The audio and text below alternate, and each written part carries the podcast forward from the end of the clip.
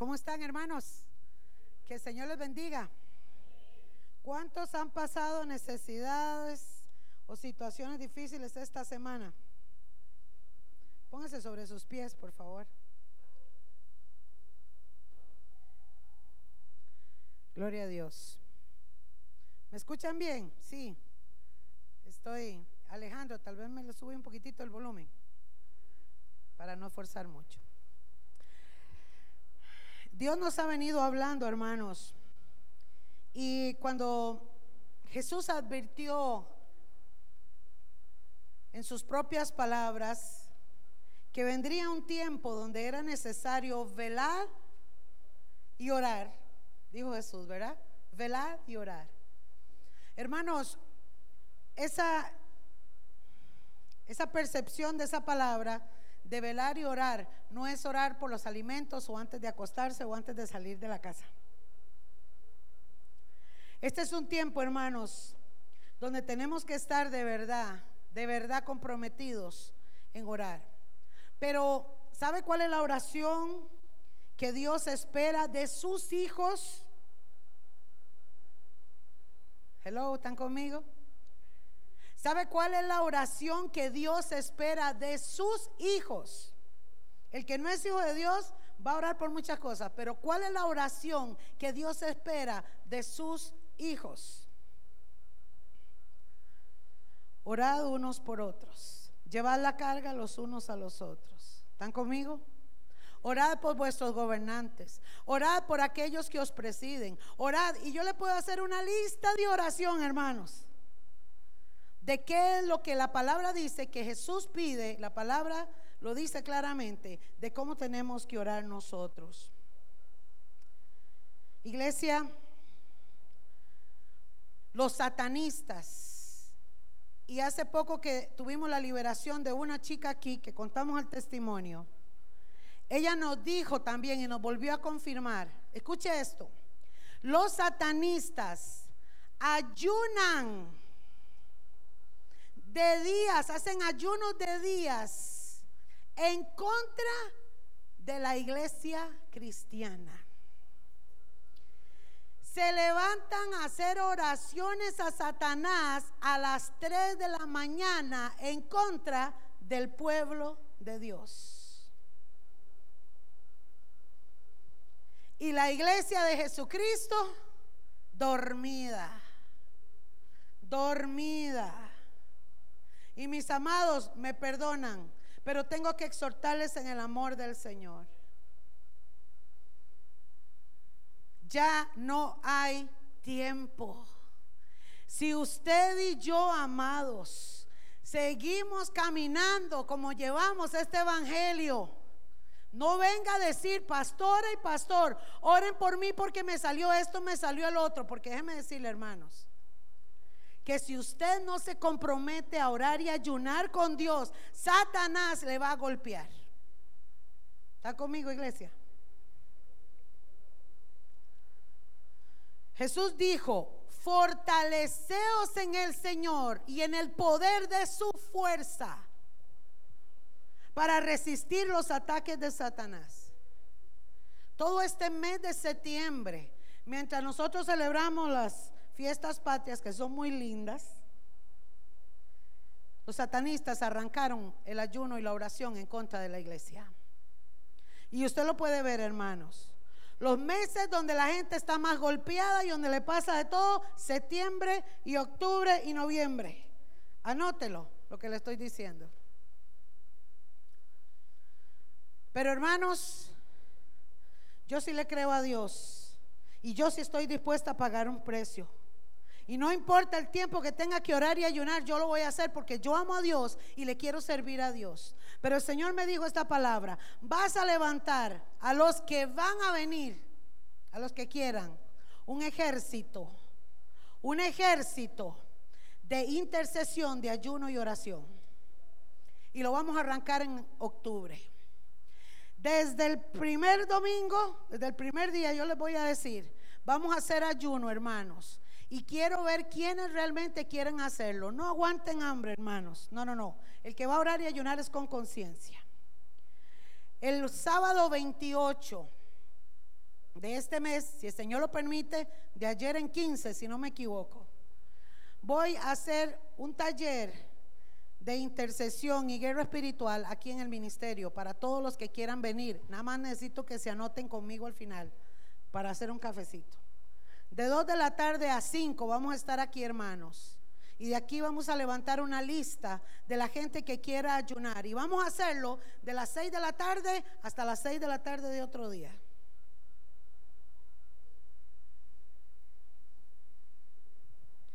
¿Quiénes lo van a hacer? Los que puedan. El que pueda lo hace lunes, el que no, el que otro lo puede hacer martes y vamos a hacer una cadena todo el mes de octubre. Y nos vamos a levantar, hermanos, para contrarrestar. Vamos a devolver todo ataque de Satanás. ¿Están conmigo? Si usted quiere pelear por lo suyo, hágalo. Hermano, es su responsabilidad. Yo sí voy a hacerlo por lo mío. ¿Está conmigo?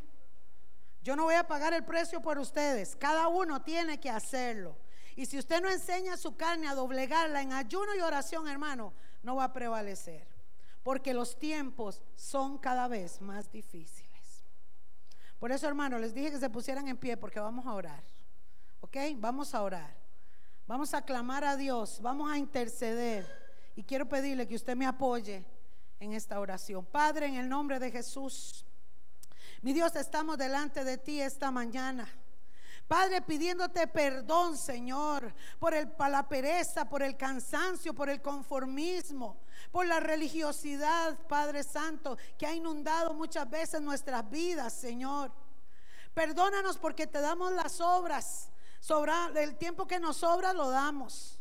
Las cosas que nos sobran las regalamos. Perdónanos, Padre Celestial, perdónanos. Yo hoy delante de ti te pido perdón, Señor. Y esta mañana este pueblo que ha decidido ayunar, Padre Santo, estamos delante de ti para pedirte perdón. Y decirte, Padre Santo, perdona nuestras acciones, perdona nuestras actitudes. Queremos honrarte, queremos hacer tu santa voluntad. Y hoy, Padre Celestial, levantamos nuestras manos delante de ti para orar e interceder, Señor, en favor de tu iglesia, en favor de tus hijos, Padre Celestial. Una vez más, yo te pido que despierte, Señor, despierta la iglesia. Padre Celestial, que venga un mover especial. Padre, toca los corazones y genera en cada uno de nosotros el querer como el hacer.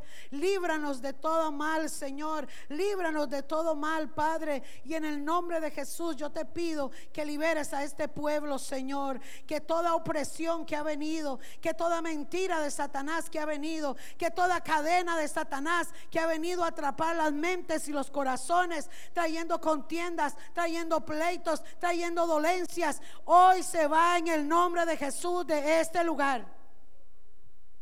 En el nombre de Jesús. En el nombre de Jesús, en el cual todo demonio resiste, pero tiene que huir.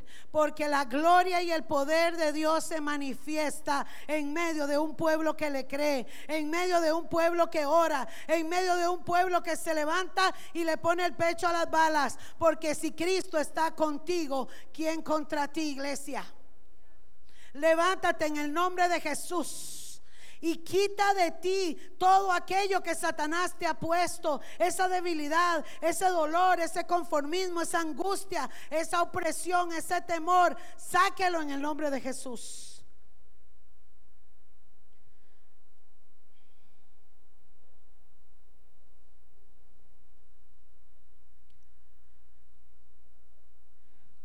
Fuimos llamados y capacitados por medio de Dios, de Cristo, con armas espirituales que no son carnales, hermanos, sino poderosas en Cristo Jesús para destrucción de toda fortaleza. Y la espada que tienes para pelear es la palabra que sale de tu boca. Y si no tienes palabra para decir es porque Satanás te ha robado la autoridad. Pero tú puedes decirle hoy a Satanás, hasta aquí, no más. No me robas más autoridad, no te vas a robar mi paz, no me vas a robar la bendición, porque hoy decreto en el nombre de Jesús que lo que Dios ha destinado para mí es mío. Dígalo hermano. Levántese en el nombre de Jesús y dígale eso al diablo. No le tenga temor, hermano. Ya no siga de pochimbol. No deje que el diablo lo lleve para acá y para allá y le dé una y otra. Levántese. Usted es un hijo. Usted es una hija de Dios. Comprado con la sangre de Cristo y dotado con las armas poderosas de Dios. Ya no, iglesia. Ya no hay tiempo.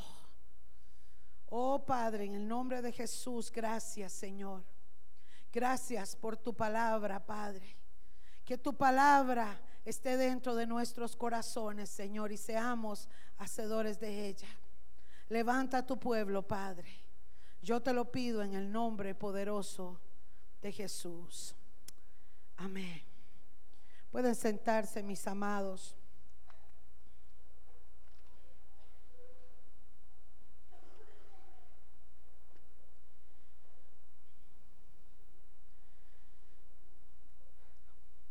Estaba el profeta Daniel, un profeta de Dios, un varón que marcó la historia porque había sido llevado cautivo con todo el pueblo de Dios.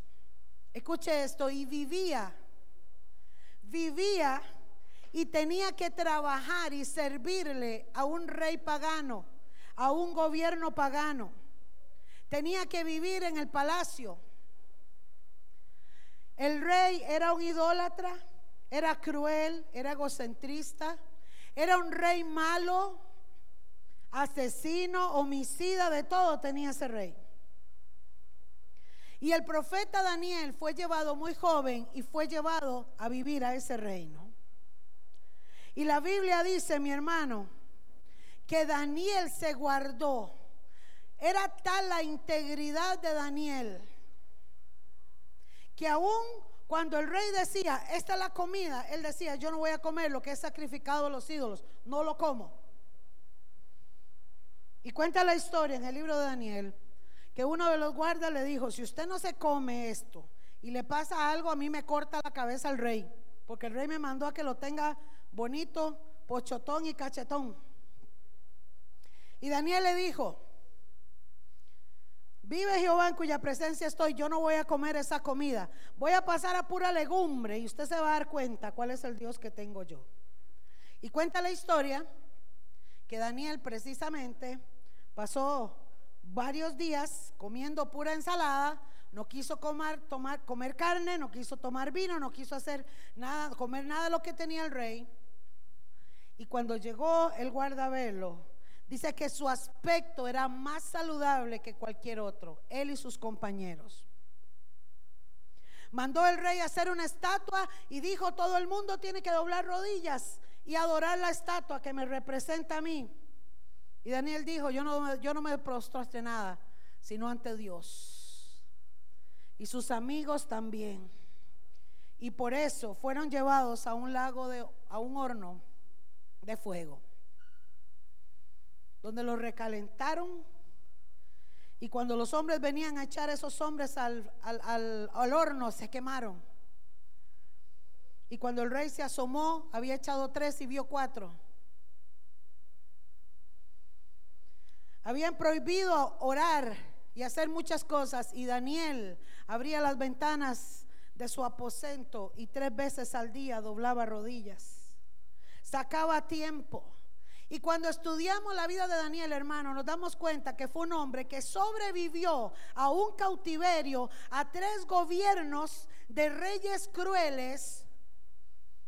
Y desde su juventud hasta sus últimos años, en los doce capítulos que habla el libro de Daniel, este hombre, hermanos, sobrevivió bajo la unción, la presencia del Espíritu Santo, un hombre lleno de Dios a través del ayuno y la oración y la intercesión que hacía Daniel diariamente.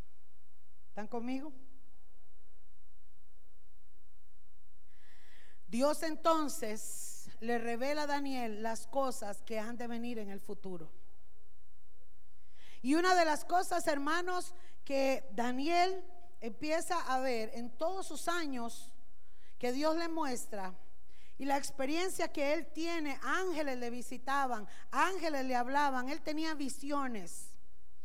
Y Dios le da muchas profecías. Profecías que tenían que ver con el pueblo de él, con los judíos, y profecías que se darían en el tiempo final.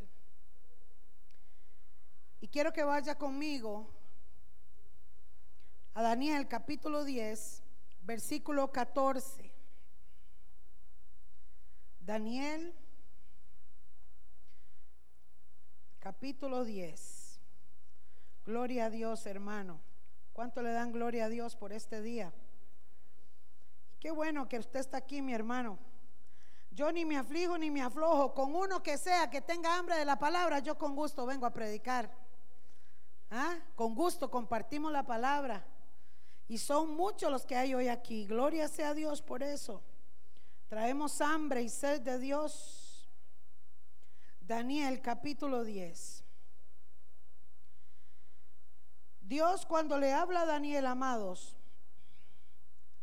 le da muchas visiones, pero una de estas precisamente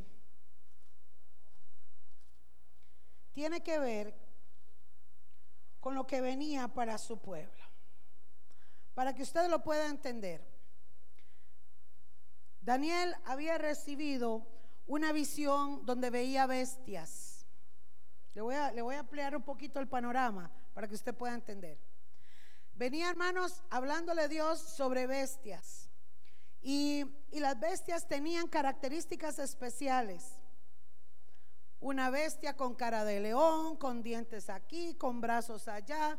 Todo esto es muy simbólico porque Dios lo que estaba hablando a Daniel era que el pueblo judío, el pueblo de Israel, estaba marcado en tiempos donde iba a venir cautiverio y donde el pueblo de Israel tenía que sufrir muchas cosas. Y así fue. El pueblo de Israel no tenía libertad de estar en su pueblo, en su nación, en su tierra, hacer lo que quisieran, porque siempre estaba invadido de enemigos hasta el día de hoy hasta el día de hoy. Pero Daniel, mis hermanos, estaba revisando y viendo y escuchando aquello y él no entendía, era todo un rompecabezas. Pero una de las profecías es cuando viene el ángel y en el verso 10, 14 del, capítulo 10, le dice, he venido, le está diciendo el ángel, para hacerte saber lo que ha de venir ¿A quién? A tu pueblo. En los postreros días. Porque la visión es para esos días. El ángel está diciendo, Daniel, muchas de las cosas que tú estás viendo son para tu pueblo, pero van a ser para el tiempo final.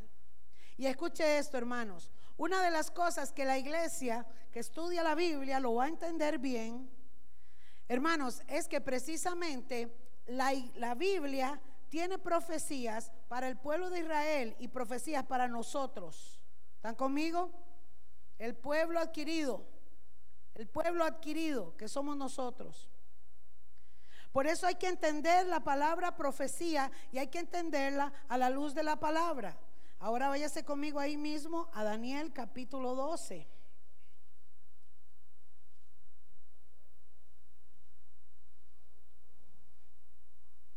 Y vamos a ir despacio, hermano, porque vamos a comer oye carne. Por eso el Señor lo trajo hoy, gloria a Dios. Daniel capítulo 12, versículo 1. Escuche que ya el ángel había dicho que esta profecía tenía que ver con el pueblo judío.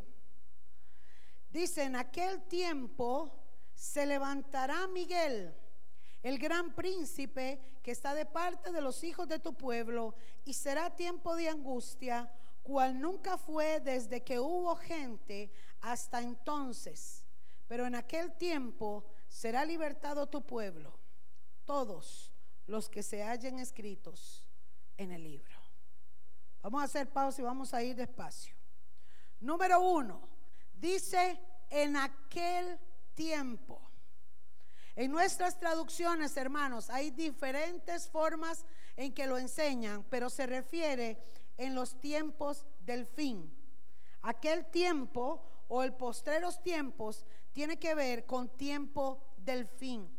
La gente cree que cuando hablamos de los tiempos del fin o que viene el final de los tiempos, la gente cree que es que es el fin del mundo. Escúcheme esto, hermanos. Bíblicamente todavía no viene el fin del mundo. Los científicos creen que no sé en cuál año va a caer un asteroide, como en el tiempo de los dinosaurios, y se va a desaparecer la Tierra, va a explotar toda la Tierra y ya va a quedar polvo, como se ven los planetas hoy en día. Si un día va a suceder eso. Pero antes de que eso suceda, tienen que venir muchas cosas. Pero cuando la Biblia habla de tiempo del fin, está hablando de un tiempo predeterminado que ya fue establecido y que tiene un final. Y cuando estudiamos la profecía y la palabra, amado, nos damos cuenta que hay cosas que apuntan a un tiempo determinado. El tiempo de los gentiles o el tiempo de gracia es este tiempo que estamos viviendo hoy. Y este tiempo tiene un final. Y es el día que suene la trompeta, en el momento en que sea el arrebatamiento, hermanos, se terminó el tiempo de gracia. ¿Sabe cuál es la gracia de Dios? Que usted y yo siendo infieles todavía estamos aquí. ¿Sabe cuál es la gracia de Dios? que fallándole nosotros a Dios y siendo malos ante Él, Él sigue siendo fiel, Él sigue siendo bueno, Él sigue siendo misericordioso, Él sigue bendiciendo nuestras vidas. Esa es la gracia de Dios. El tiempo de gracia es este tiempo, hermanos, en que todavía el Señor no ha venido esperando a que vengan muchos otros y que sean salvos y que los que estamos adentro estemos con las lámparas encendidas. Esa es la gracia de Dios. Pero el tiempo de gracia, mis amados, tiene un final. El tiempo de gracia comenzó después de la resurrección, cuando Jesucristo se levantó de los muertos y venció la muerte y le arrebató a Satanás las llaves del infierno y se las entregó a la iglesia y estipuló que sus discípulos serían su iglesia y todos los que le siguiéramos, tiene un tiempo predeterminado. Y entonces, amados, Dios viene y le habla el ángel, a través del ángel le habla a, Daniel, Dios, y le dice, en aquel tiempo se levantará Miguel. Para los Migueles que están aquí hoy con nosotros, ¿sabe qué significa Miguel? Pero ¿sabe qué significa el nombre Miguel? Significa ¿quién como Dios?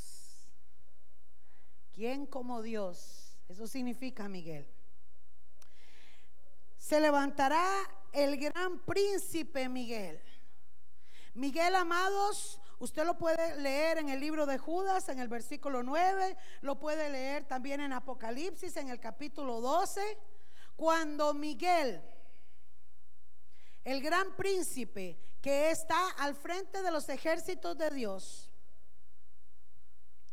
Él es un guerrero, hermanos. Dice la palabra que este varón, este ser celestial, peleará, peleará en los cielos. ¿Sabía usted, hermanos, que Satanás tiene su trono en el reino allá arriba, cerca de su reino lo tiene allá cerquita de Dios en el cielo? ¿Sabía usted eso? Hay gente que cree que el reino de Satanás está en el infierno. No, hermanos. Por eso dice que usted y yo tenemos que luchar contra la atmósfera. Cuando hay una atmósfera pesada, ¿sabe qué se mueve ahí? Porque nuestra lucha no es contra carne y sangre, sino contra principados, potestades, gobernadores y huestes que se mueven en las regiones celestes. ¿Dónde andan ellos? En los aires. Si la gente tuviera la visión espiritual abierta, si pudiera verlo, le cuento que todo el mundo estaría aquí. Y si no, cuidado si más de uno no está sentado aquí. ¿Sabe por qué, hermanos? Porque donde hay presencia de Dios, y por eso yo les exhorto en el amor del Señor. Mire, hermanos, si nosotros venimos con ganas de adorar, con ganas de buscar y de exaltar a Dios, aquí no hay diablo que aguante. Pero ¿sabe cuál es el espíritu de la religiosidad que trabajan las personas? El espíritu de religiosidad. Ay, voy a ir a la iglesia. Hoy me toca que ir. Hoy es domingo, sí, voy a ir y venimos. Hoy el culto estuvo más o menos. Hoy hizo un calor. Hoy me gustó el culto. Estuvo bonita la palabra. Pero cuando usted se levanta y dice, hoy voy a adorar a mi Dios. Hoy voy a exaltar su nombre. Hoy voy dispuesto a entregarle todo, a exaltarlo y a decirle lo grande, lo maravilloso que Él es. Hoy voy a aprender palabra para ponerla en práctica en mi vida y salir a predicar afuera. Hermano, otro gallo cantaría. Yo le dije a mi esposo y a mis hijos, yo, Yerlin Vargas Santa María, voy a buscar a Dios. El que quiera hacerlo, hágalo. Y el que no, mi hermano, no es mi responsabilidad. Porque la responsabilidad que Dios quiere que tengamos son aquellos que no conocen. Y por esos, y por esos hermanos, yo voy a ir. Yo los amo, los bendigo y oro por ustedes. Pero ya yo no voy a jalar a nadie, hermano. Yo ya no voy a hacer nada. Eso le toca a Dios porque tú eres propiedad de Dios. Pero aquellos que están afuera, ¿cómo irán si no hay quien les predique, hermano? ¿Cómo vendrán y conocerán si no saben quién es Jesús? Y usted no puede esperar, hermano, a que el pastor diga que vamos a ir a hacer una evangelización masiva para salir. ¿Por qué no lo hace usted solo? A donde usted vaya. El otro día yo le conté a ustedes, hermanos, que estaba sentado, estaba un señor ahí sentado en el hospital, yo fui con mi mamá a una cita médica y estando ahí, se sentó ese señor. Y apenas, pero mire hermano, es que esta gente impresionante. El varón estaba pero así, de Tim Marín de Doping, Y sacó 10 tratados y de una vez empezó a repartirle a todos y le decía, ¿usted ha escuchado esta palabra? Usted sabe que Dios le ama. Usted sabe, y así empezó. Algunos se pararon y dos nos quedamos sentadas ahí escuchándolo. ¿Eso es evangelizar? ¿Están conmigo, iglesia? Usted a sus compañeros en el rato del café, del almuerzo, denle un tratado. Algunos lo votarán, pero por una alma que sea valió la pena, hermanos. Pero ¿sabe qué hay que hacer, iglesia? Y aquí le voy a dar una cachetadita a los líderes y servidores que son siervos de Dios. Pero antes de ir a tragar esos tratados, hay que venir a doblar rodillas y a ayunar para que esas almas sean liberadas del poder de Satanás y les resplandezca la luz del Evangelio. Esa es la voluntad de Dios.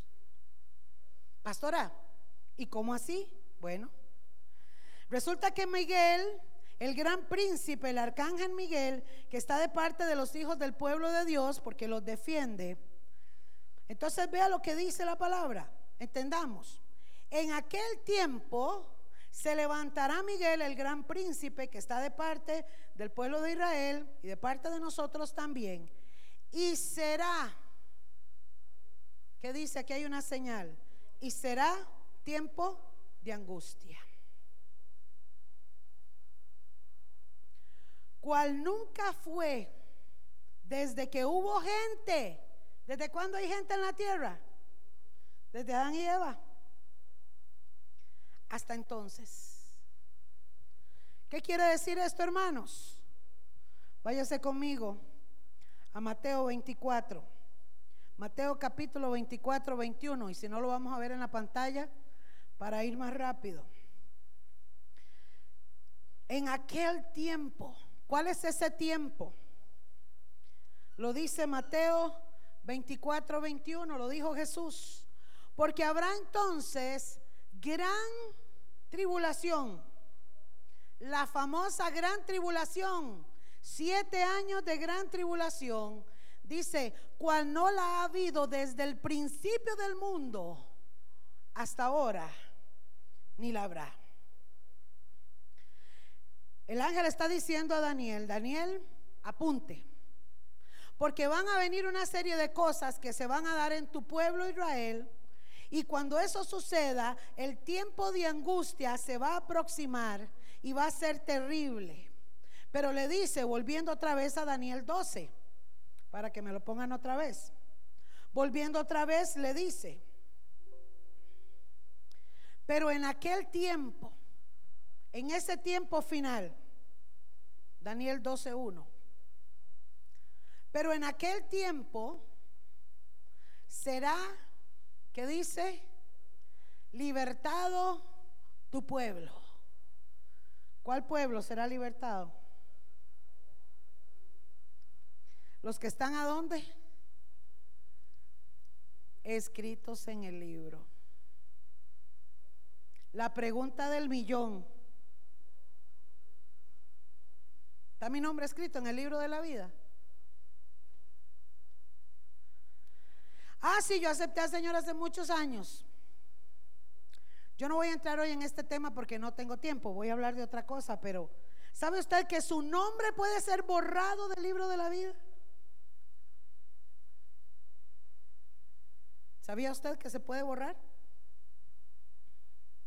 Por eso, hermanos, no basta con decir, yo tengo al Señor en mi corazón, yo ya lo recibí, yo soy cristiano. No, hermanos. Y cada vez que pasa el tiempo y cada vez que, esta generación, esta, que la última generación, la que está viendo las señales proféticas del arrebatamiento, hermanos, cada día más me doy cuenta, a la luz de la palabra, hermanos, que si no nos comprometemos y velamos y oramos, la iglesia se va a quedar en la gran tribulación.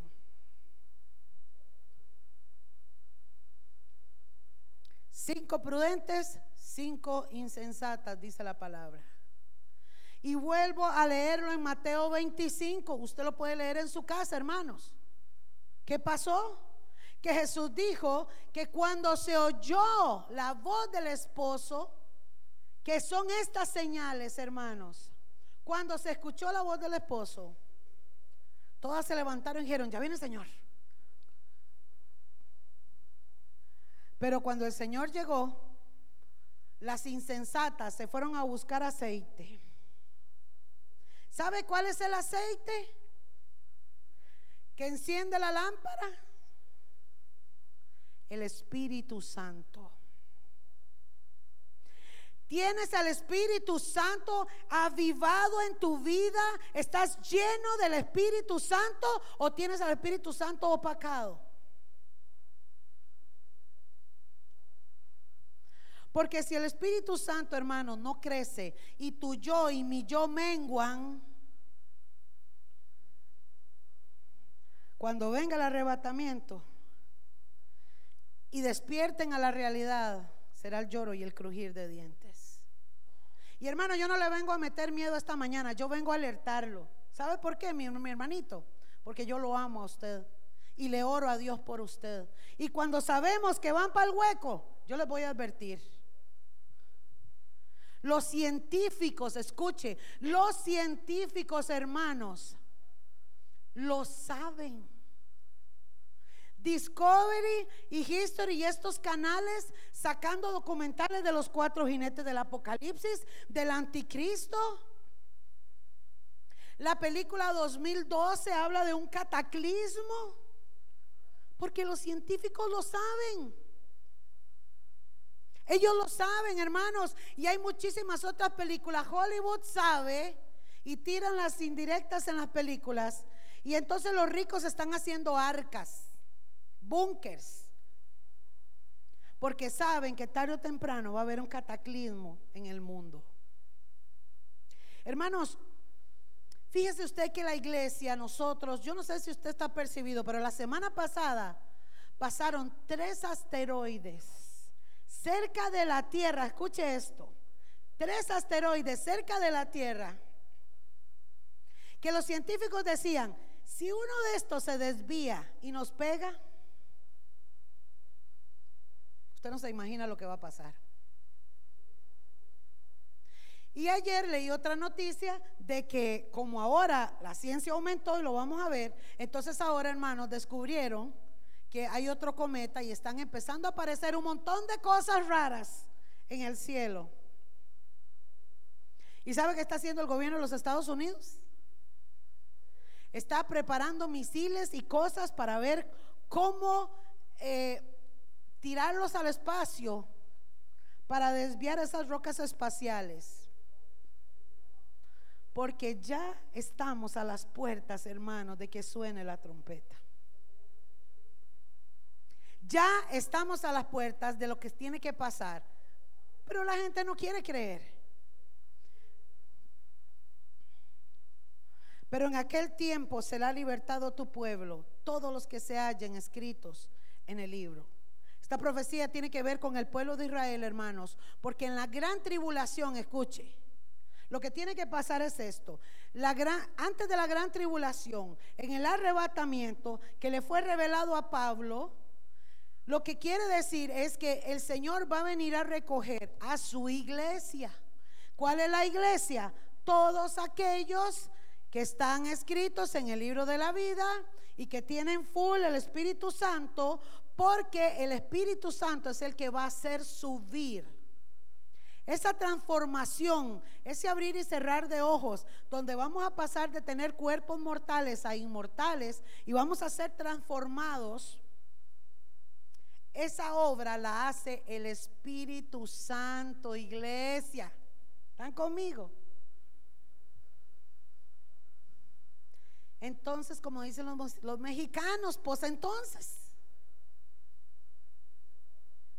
¿Qué hay con el Espíritu Santo?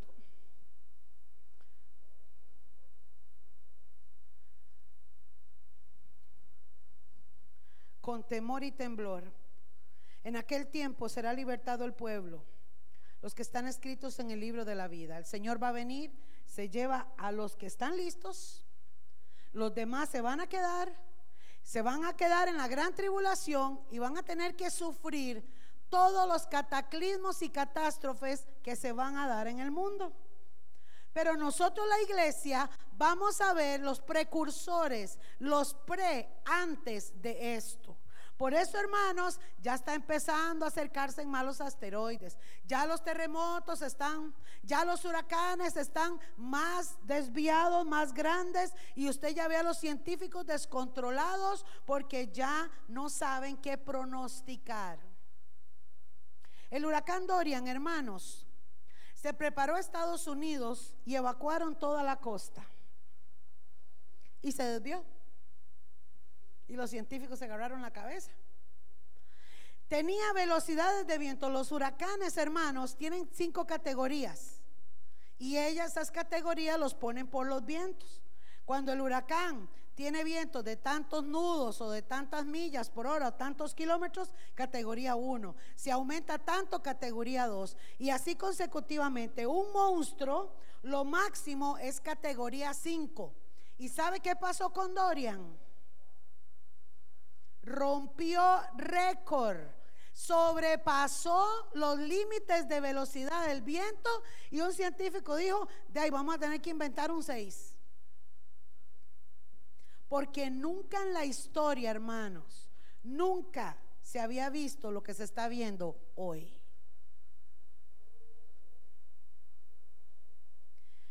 La Biblia habla y dice, hermanos, también que en la gran tribulación va a haber salvación para los que no conocieron. Algunos dicen, ay, yo me la voy a jugar. Si no me voy en esta, me quedo. Porque hay teorías que creen eso, pero no es así, hermanos. La Biblia no dice eso. En Hebreos 10, 26 dice muy clara. Ya no hay sacrificio para aquel que pisotea la sangre. El que ya conoció a Cristo, el que conoce el Evangelio, hermanos, y se aparta y se queda en la gran tribulación, ya no tiene más oportunidad. Vamos a buscar Hebreos 10. Se lo voy a demostrar con la palabra para que vea que no me lo inventé yo. Hebreos capítulo 10, mis hermanos. Y si no lo vemos en la pantalla, versículo 26. Hebreos 10, 26. Hebreos, mi amor, están hechos. Hebreos 10, 26. Mire lo que dice la palabra. ¿Qué dice el título de su Biblia? Advertencia al que peca deliberadamente. Eso quiere decir al que conoce y no le importa, sigue viviendo como quiera. Hello. Vivo como quiera, llevo la vida como quiera y hago con mi vida espiritual lo que yo quiera. Porque si pecaremos voluntariamente después de haber recibido el conocimiento de la verdad. ¿Sabe cuál es el conocimiento de la verdad? La palabra. Los que hemos oído de Jesús y la palabra y la sabemos. Ya no queda más sacrificio por los pecados. Verso 27. Sino que queda una horrenda expectación de qué? De juicio y de hervor de fuego que ha de devorar a los adversarios. ¿Sabe qué es lo que va a pasar en la gran tribulación, iglesia? Escucha esto. Dice la palabra que nosotros fuimos sellados con el Espíritu Santo para el día de la redención. Vamos a ser guardados del día de la ira de Dios. En el momento, iglesia, en que el Espíritu Santo saque a la iglesia de esta tierra y nos lleve y nos encontramos con Jesucristo en las nubes, como dice 1 Tesalonicenses 4, en ese momento, póngame atención, usted que, que, que adora al Señor, ¿ha usted sentido la presencia de Dios en una adoración?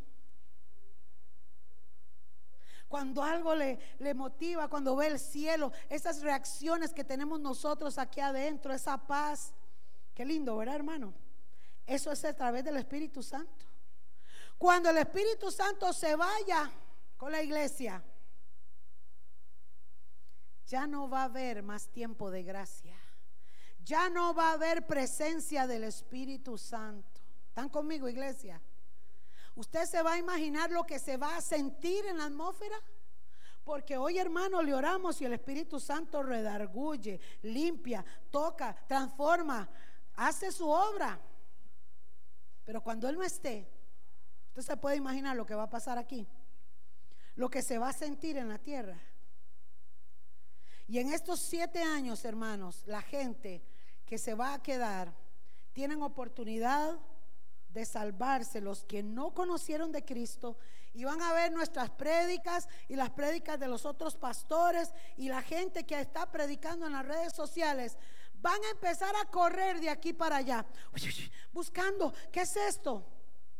Y cuando se den cuenta de la realidad y no se dejen marcar por el sello de la bestia, no se dejen poner el chip, entonces hermanos, estas personas van a ser perseguidos por el anticristo y les van a cortar sus cabezas. se van a salvar, pero ya no hay sacrificio para ellos y por lo tanto tienen que sacrificar sus propios cuerpos y su propia sangre para ser salvos por no haber aceptado la sangre de Jesucristo, que fue la única y es la única que limpia y redarguye de todo pecado. ¿Entendemos, iglesia?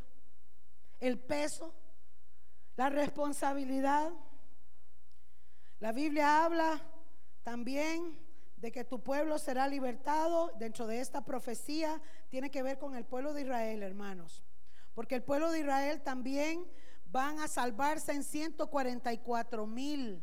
No son los testigos de Jehová como lo dicen ellos. No, no, no.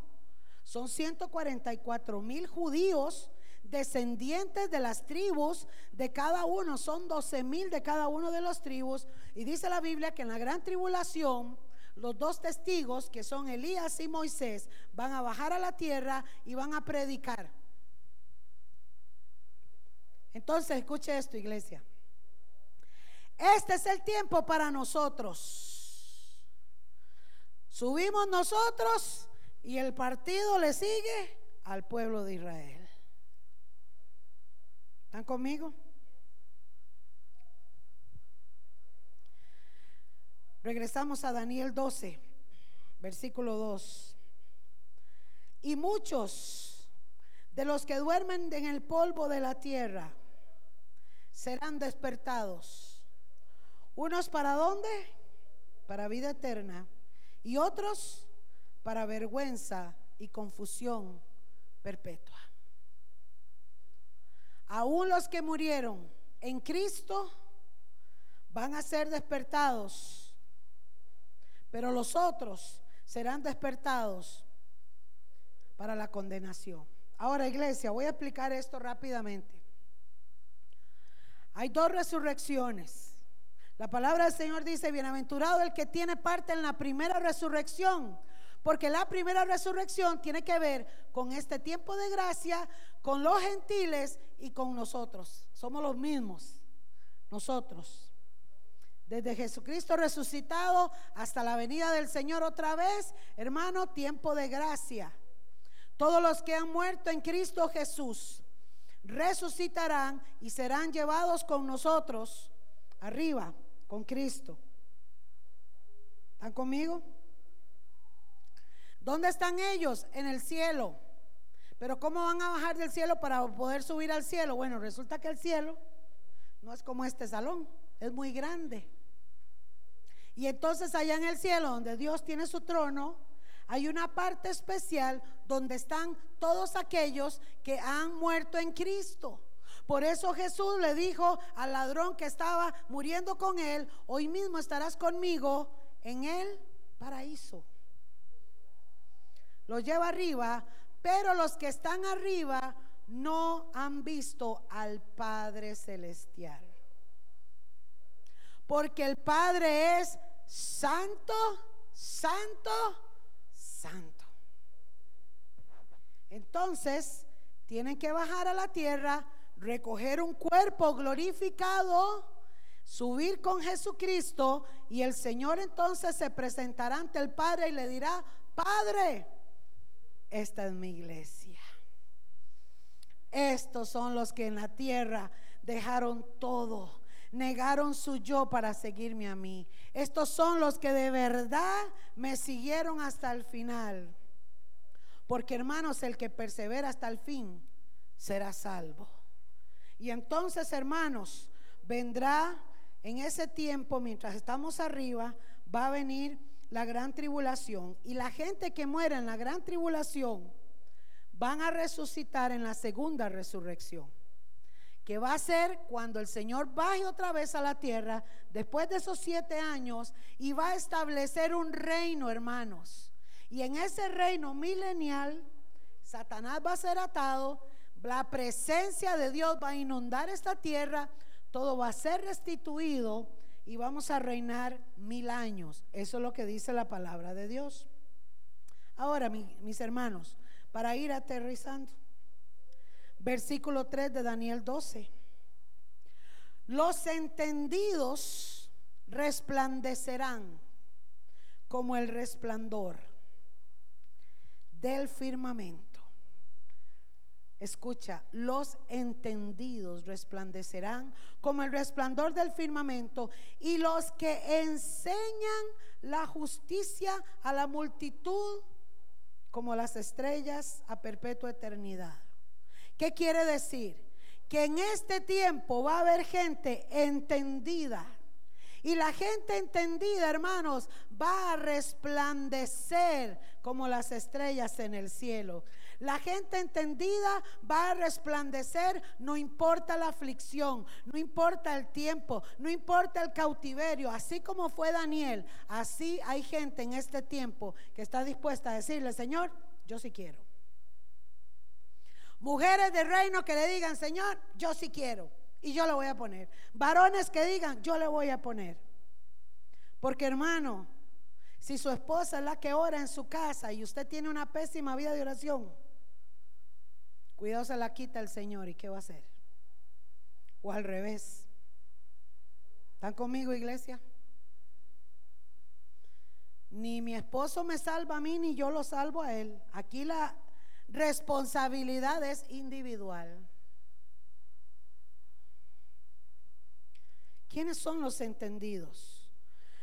Los entendidos son los que disciernen, conocen, comprenden, entienden y están velando. Filipenses capítulo 2, versículo 14. Mire lo que dice la palabra. Haced todo, sin que dice, sin murmuraciones y contiendas. ¿Mm? Haced todo sin murmuraciones y contiendas. Verso 15. ¿Para qué? Vea lo que dice. Para que seáis irreprensibles y sencillos, hijos de Dios, sin mancha en medio de una generación maligna y perversa, en medio de la cual resplandecéis como luminares en el mundo. Oiga, iglesia,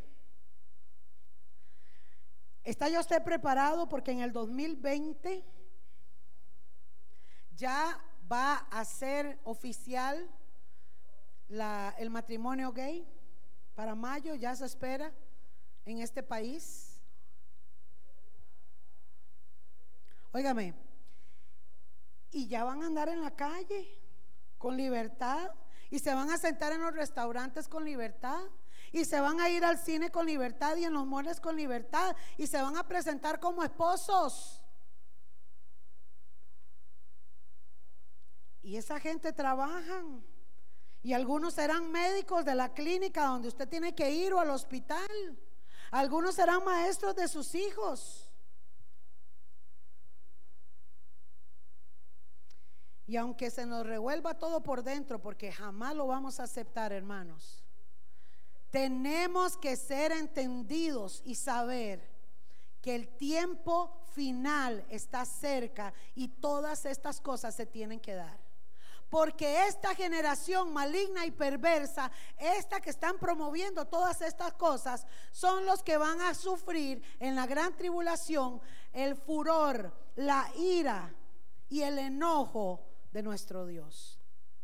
Por eso serán sonadas siete trompetas que traerán cataclismos donde lo que vemos hoy en el sol, en el espacio, será ya una realidad.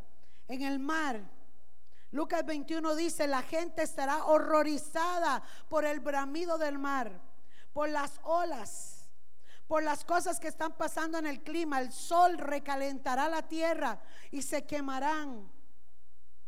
Las siete copas de la ira de Dios habla de las úlceras, porque la gente va a tener un chip en sus manos o en sus frentes.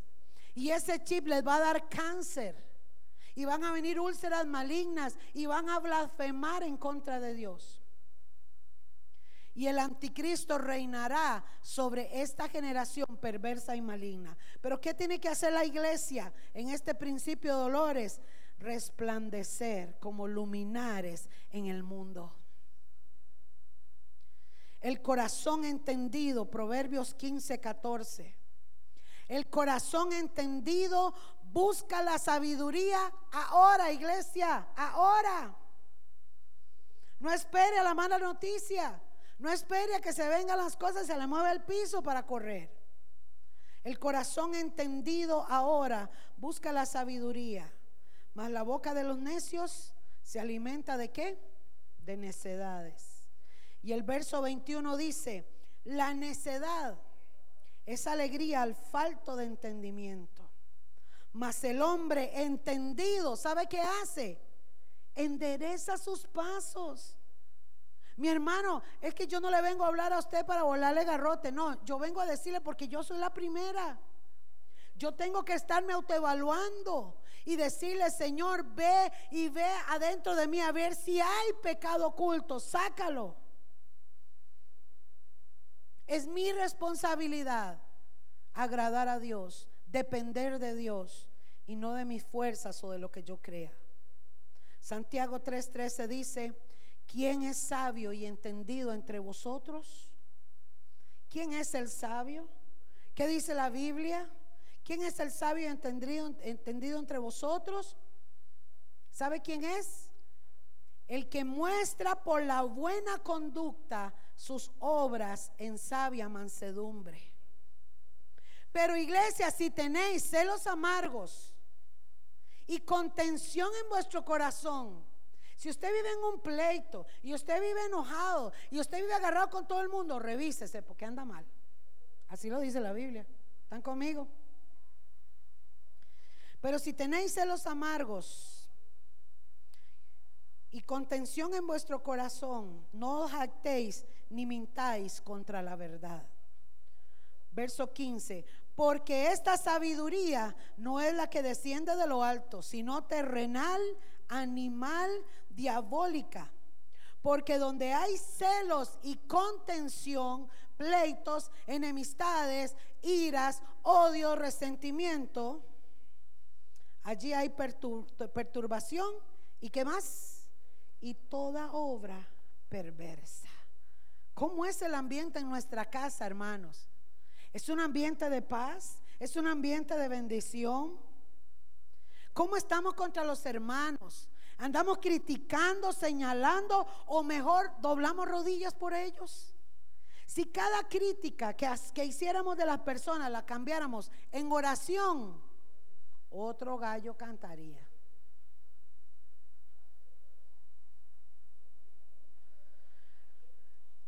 Los entendidos resplandecerán como el resplandor.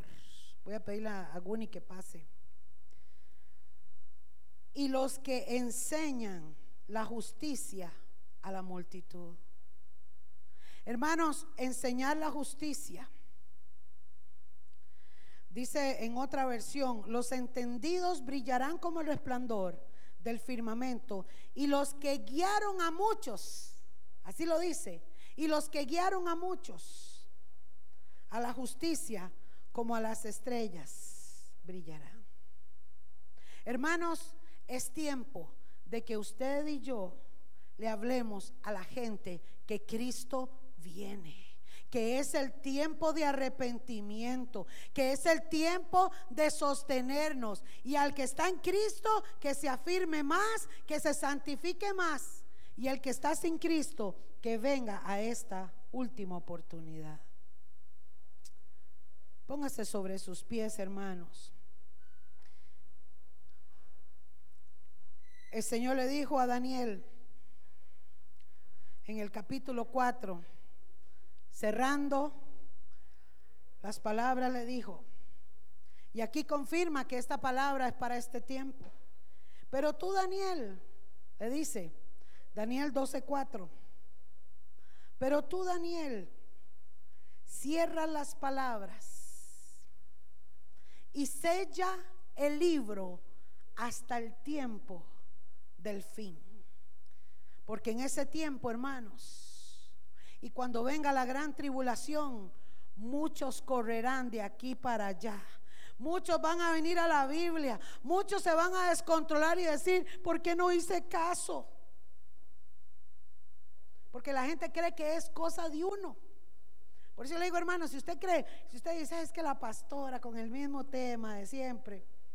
No, hermano, no me ve a mí. Vea lo que dice la palabra. Yo no escribí este libro. No fui yo. Yo solamente lo declaro.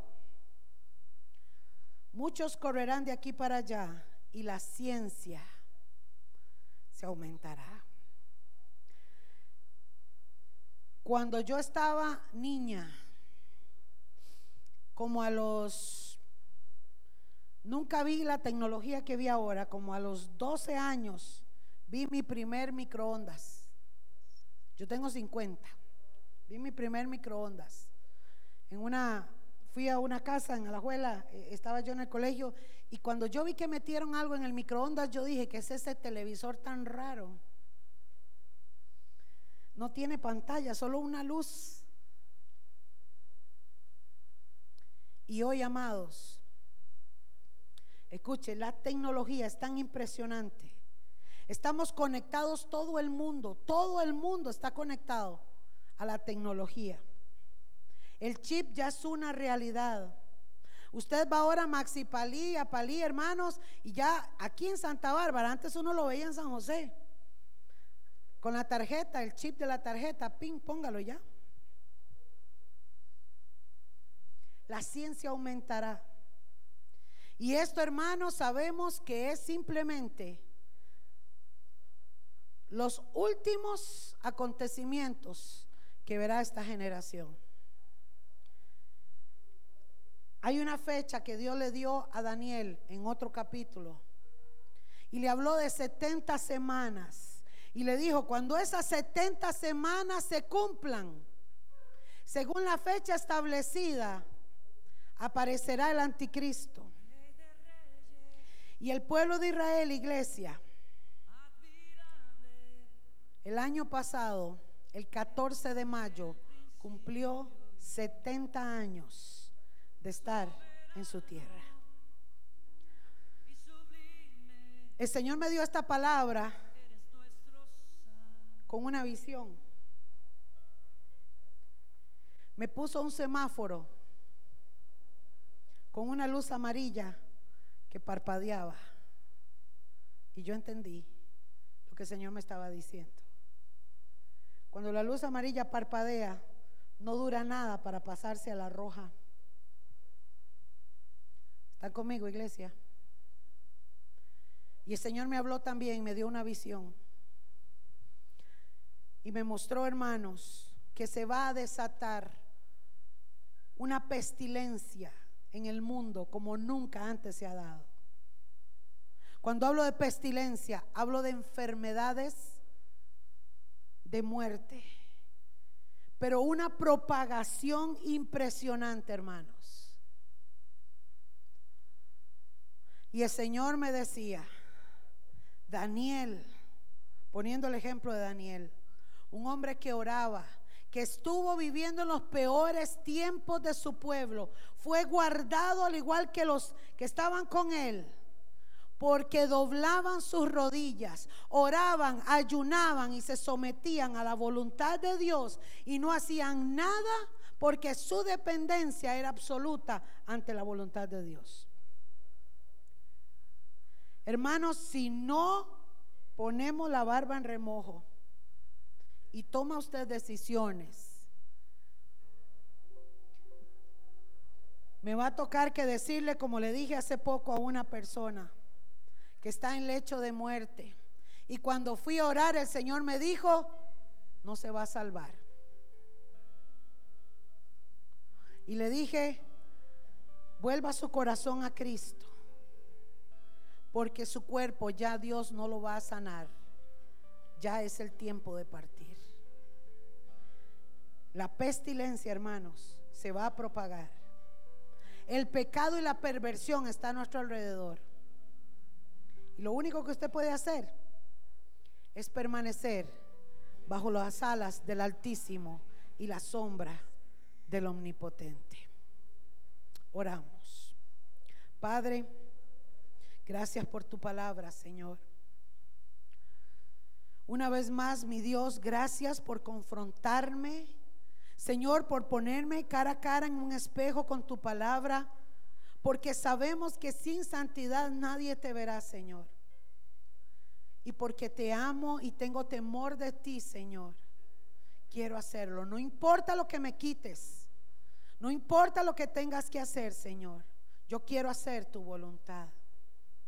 Y te pido, Padre, que redargullas el corazón de mis hermanos para que veamos, mi Dios, que en este 2019 ya se encendieron las luces amarillas y que estamos al cierre, Señor, de este lapso glorioso del tiempo de gracia. Y que tú pedirás cuenta, Señor. Tú pedirás cuenta a cada uno de nosotros en este tiempo. Porque tu sangre y tu sacrificio y tu resurrección lo vale todo, todo, Señor, en nuestra vida.